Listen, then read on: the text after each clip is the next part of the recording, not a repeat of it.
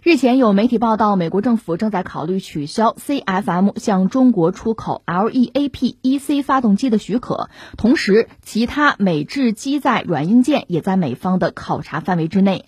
航空知识主编王亚楠日前对此表示，中国目前没有大飞机发动机的相应产品，但是有研制计划。美国的禁售会加速国产大飞机发动机研制进程，同时中国会寻求替代品，比如说英国、法国以及俄罗斯都有相应的技术储备。中国的航天业发展很快，和美国之间是竞争和合作并存的关系。从长远看，美国对中国的禁售并不能够让自己成为赢家。LEAP 发动机呢，是一款由美国航空发动机制造商通用电气航空和其法国合作伙伴斯奈克马各出资百分之五十合资的。这款发动机油耗指标较上一代同级别发动机有约百分之十五的提升。商飞 C 九幺九客机在研发之初选择了 LEAP 发动机。这个事儿最近这几天确实是非常引人关注，还不只是在国内啊，全球范围内都在盯着这个事儿。那咱们一样一样说啊，按照我的习惯，咱们先就事论事来说哈。就这个事儿呢，一开始等于说是一个秘密的消息，被人给爆料爆出来了。呃，目前我们大概拼图啊，就拼这个事件可能是这样，就是美国方面白宫呢，可能秘密在谈这个事情。呃，谈这个事儿呢，被可能不愿意透露姓名啊或者匿名的什么人吧，把他给捅到媒体上去了。所以，首先是美国媒体把这事儿就爆出来了。大家一看，哟，整个世界就盯着，舆论大哗嘛。呃，然后你刚才讲的这个新闻，就是那这我们国内当然也很关注，知道这个事儿了嘛。呃，国内最为著名的、最老牌的一个航空科普杂志，就《航空知识》，它的一位主编就王亚楠呢，就接受采访的时候。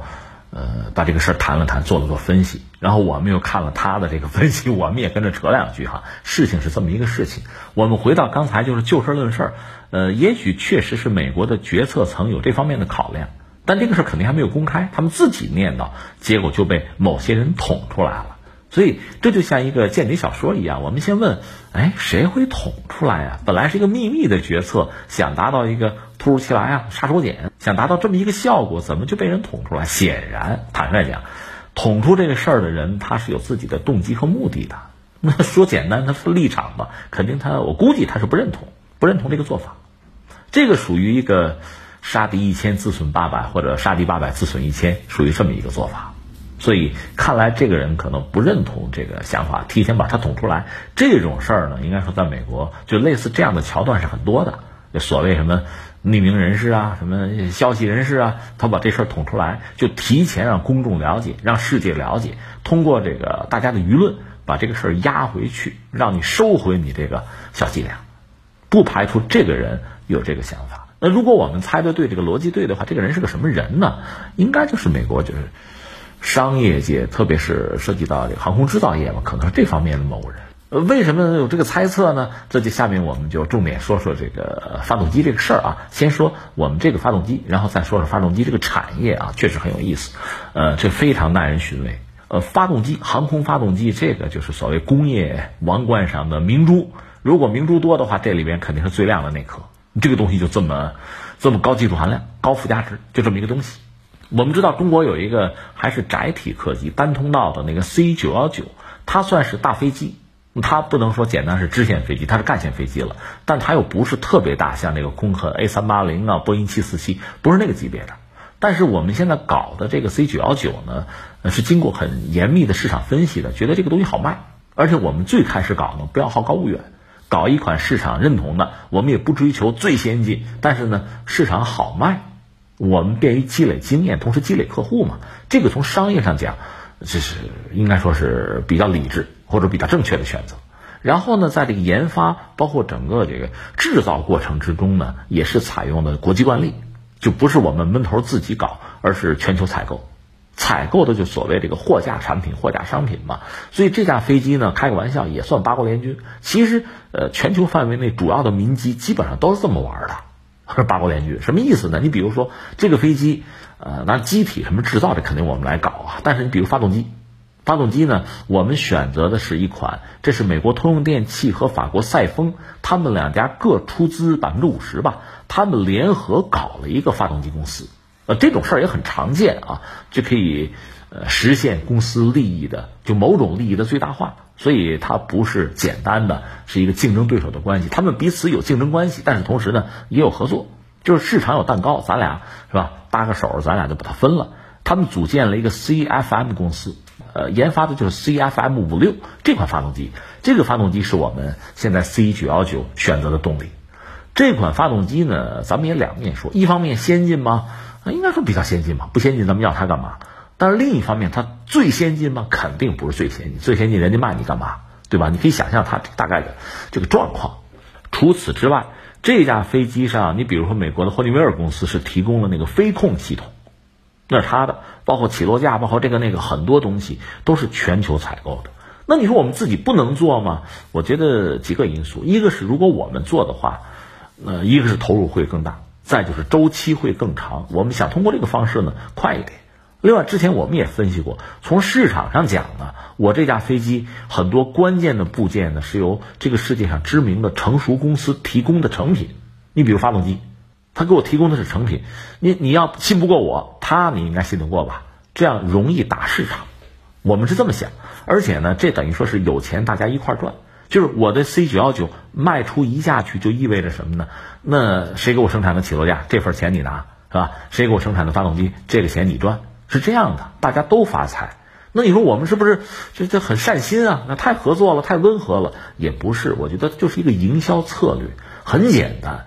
将来 C 九幺九成熟投向市场，整个全球的民航市场出现的就是所谓 A B C，A 是谁呢？空客，B 呢？波音，C 呢？就是 C 九幺九。这是欧洲、美国、中国这么一个三分的格局。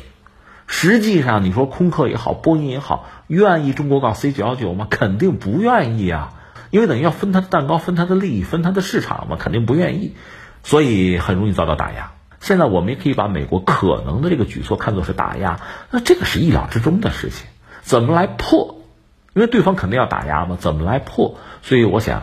呃，最早 C 九幺九的这种所谓国际合作的这个路数，也是要破它的局，因为里面涉及到很多美国、欧洲公司，对吧？你真打压是，呃，你比如说我这个飞机推向市场，可能吃掉了波音和空客的一部分蛋糕，可能，但是呢，因为我赚了钱，还有很多欧洲、美国企业也能赚到钱啊，你们还能吃到肉啊，这大家不就是达成某种新的平衡吗？通过这种方式，我们进入市场，撬动市场。应该说这是恐怕是最好的一个市场策略，这没什么好说。那但是我们也知道，即使这样，如果有的人豁出去了，就是我这钱我不挣了啊，我认倒霉啊，我自损八百，自损一千，我也不让你挣，我也让你好不了。如果真有人这么疯狂，那也没办法。所以现在如果他们真是这个策略的话，那就是我说的就疯了。这意味着什么呢？意味着一个 C 九幺九这个项目会会一下子刹车，速度会变慢，会出现这个问题。但同时呢，C 九幺九它并购的相关的这些东西，就其他的欧美公司提供的这些东西、这些成品，那这钱你也别赚了，那你也损失吧，因为他们已经投入大量的人力物力了，这个要玩不下去，大家都别玩了，这是这么一个状况。所以呢，现在假设哈，就白宫真的有这么一个策略，它等于把谁把波音呢，把这个霍尼韦尔啊，呃，包括把这个通用电气都给装进去了。这可能会得不偿失，所以到现在这个事儿呢，就是美国官方并没有直接说出来，但是全球已经都关注了嘛，这 大家都开始议论，到最后是不是你会缩回去，也不排除这种可能性。那下面我们再进一步再说这个事儿啊，呃，C 九幺九如果真的遭遇就是发动机这个等于断供吧，它可能会出现问题，因为我们一直是拿这个发动机。呃，就是美国的通用电气和法国的赛峰联合搞的这个 CFM 五六这个发动机，用的就是它。你说换发动机行不行？当然行啊。或者我们这么说，早晚得换，必须得换。我待会儿再解释啊。关键是它不需要个时间吗？你看啊，我们好不容易做到现在也在试飞了，你这发动机不得不换，那就等于要延长这个试飞啊测试的时间了。那最典型的例子就是波音七三七嘛。波音七三七是个老机型，到后来呢，这不是换了新发动机吗？就是那个 MAX 系列，这不出事儿了吗？那就是说换了新发动机之后，你的软件没有跟上，你测试没有跟上，就时间没有砸够，所以出了麻烦，这带来的后果很严重。所以假设我们要换发动机呢，那首先就得什么也不说，时间，就是时间，得重新试。呃，很多软件得重新写，会出现这个局面。但另一方面，从我们这个角度讲，我不是说了吗？哎，恐怕早晚得换。为什么这么说呢？全球范围内啊，呃，民机参军，这大家都知道吧？嗯，还是拿美国做个例子吧。比如它的波音客机，大量的波音客机改装之后就被美国军方使用，什么预警机啊、反潜机什么的，都是用客机。你说为什么不用运输机呢？咱们也有这个运二零啊。最近这几天空军一共下来得有四次大规模的这个空运，其中包括运二零多次出动啊。我们自己搭飞机啊，呃，客机比军用运输机应该说更安全，因为它这方面要求更高嘛。你别抬杠啊，波音是出事儿了，但是一般说来，你客机当然要保证大家的安全了。另外就是一定要省油，你航空公司运营的话，你太费油了，掏不起钱啊，对吧？另外还有一系列的，你看就是安全性啊、经济性啊，另外还有什么呢？就是妥善率要高。你说你什么都好，就是老维护慢啊，三天两头的出不了勤也不行。就它在一系列问题上都是做到比较好的，所以民机参军，那恐怕是必要的。那对我们来讲呢，这个民机一旦成熟了，做什么预警机啊、反潜机啊，就军方用。把里面的座位拆了做运输机也不是不行啊，所以这是必然的。但是 C 九幺九呢，我们因为是作为一款民用的客机招投标的，所以最后呢，你采购的大量就是发动机也好啊，其他的各种各样东西也好，说到底都是人家是给你民机提供的。你说我要转成军机，那人家就不干了。所以你就算用了这个 CFM 的发动机，将来这个飞机要军用，那人家也不给供货。因为合同里是这么签的，所以对我们来讲，这个飞机你要想发展下去，甚至成一个家族，你早晚得换发动机。换什么呢？我们自己研发了一个叫长江一千 A，应该还没有完成，但是搞了好几年了。除此之外，全球范围内呢，可供选择的发动机，坦率讲也还不少。有这个普拉特惠特尼的，呃，英国的罗尔斯罗伊斯的，另外俄罗斯也有相关的大汉道比的这个民用发动机，有，都有。问题就是刚才我说的，你别管换谁的，只要换，那就是一个时间，这个周期要变长，所以这个对我们 C 九幺九肯定会有影响，这是没什么好说。但是从长远看，这个坎儿啊，早晚会有这个坑，早晚你得过去，这个都是意料之中的事情。你能避开避开，避不开那就咬着牙往前冲呗，那没什么好说。但另一方面，你要真这么干的话，就是你签了约，你现在毁约了，不干了。那你还是个市场国家吗？你还不承认中国是市场国家，你算吗？这叫什么？对吧？如果你这么搞的话，那不就有报复吗？你看，我们就说一个，我们说波音，波音就是七三七这事儿闹得灰头土脸的，到现在它的业绩下滑的很厉害。如果波音一时半会儿扶不起来，那美国整个 GDP 要跌零点五个点。前两天我们刚分析过，那摩根大通给他算的，那特朗普也很着急。别，赶快，赶快！我这零点五点我损失不起。那你要这么搞的话，你还指望在中国卖波音飞机吗？对吧？通用电气在中国还混吗？这不都是市场吗？你还干嘛？另外，你这样如果出尔反尔的话，全球范围内很多经济体那还跟你玩吗？我们玩的话就提心吊胆呗，那就三心二意嘛，会出现这一系列的问题。所以。尤其我觉得有点纳闷，现在真要是这么想问题的话，其实最受不了的恐怕是波音和通用电气，损失会很大，眼前就损失，而且这个损失最后会反映到美国经济的 GDP 的增长率上。哼，你你愿意承担吗？你豁出去了，那就疯了。这是我们要说的一个状况。所以这个事儿截止到目前还不是板上钉钉的事儿，就是说它可能还有余地。总的来说，我们当然希望一个好的结果，但是最坏的结果我们不是没有想到过。要不然我们自己研发那个长江一千 A 干什么呀？有这个想法，而且我说从长远看，必须得换发动机，因为这个飞机我好不容易研发出来，我当然要军用了。那么整个连飞控、连起落架什么的，整个我自己这套系统我都得做出来。一开始那种全球采购，它其实是面向市场的一个权宜之计，早晚得自己搞。这是我们多少年的经验教训告诉我们的。那翻回来，我们说最后一个话题，就说说中国的这个发动机吧。因为中国我们知道，一个是从消费来讲，我们早已经是全球最大的这个消费市场了，这没什么说的了。另外呢，从工业化，我们以前去年也聊过这个话题，全球我们门类是最全的一个工业国，那全球最全。如果说和某些发达国家和美国比吧，呃，有什么不足在制造业上啊，主要就是航空航天这个领域。如果确切在说呢，就是航空发动机这个领域，我们确实比人家差。但是确实不多了，就是就这么几块了。这个硬骨头一旦啃下来，那就就冲过去了。那你说航空发动机怎么这么不好搞呢？这个确实不好搞，在哪儿呢？一个它需要你聪明才智，聪明才智啊，说到底有人才啊，这是一个。再一个呢，你必须有持续的投入，这不是闹着玩的，必须持续投入。最典型举个例子是俄罗斯，苏联时代的航空发动机，呃虽然它思路不一样，和美国算是并驾齐驱的。苏联解体之后，投入就不够。所以，俄罗斯现在在航空发动机上恐怕也没有办法，就像当年那样和美国去并驾齐驱了。你必须持续的、不间断的投入，否则那就前功尽弃。就跟你小孩子上学一样，从幼儿园、小学、中学你就往上上，你上到初三不上，不上呢你就是初三水平呗。你还跟我说什么呀？就是这个，必须持续投入。这就需要什么呢？一个国家政治和经济必须稳定，而且从经济上。你还得有余钱儿啊！你说就吃口饭没有余粮，那还玩不成。另外，你确实还有一个庞大的工业体系能够支撑它。